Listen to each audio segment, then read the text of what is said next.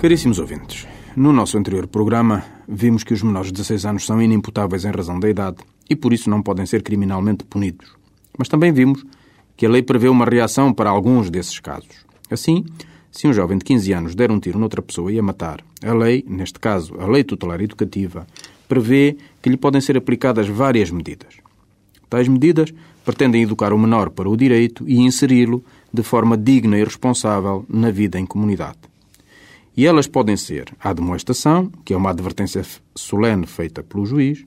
a privação do direito de conduzir ciclomotores ou de ter licença para conduzir ciclomotores,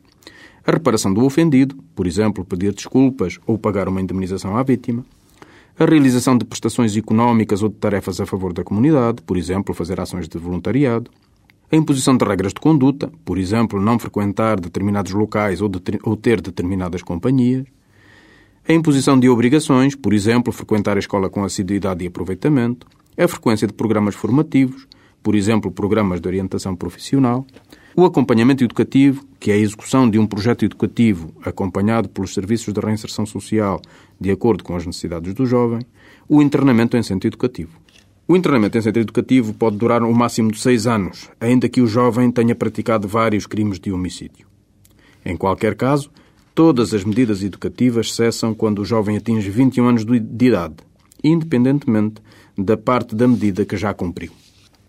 Se o jovem tiver menos de 12 anos de idade, a lei não prevê qualquer reação deste tipo, porque o legislador entendeu que, abaixo dessa idade, o jovem nem sequer teria capacidade para compreender a educação para a responsabilidade jurídica que se pretende incutir-lhe.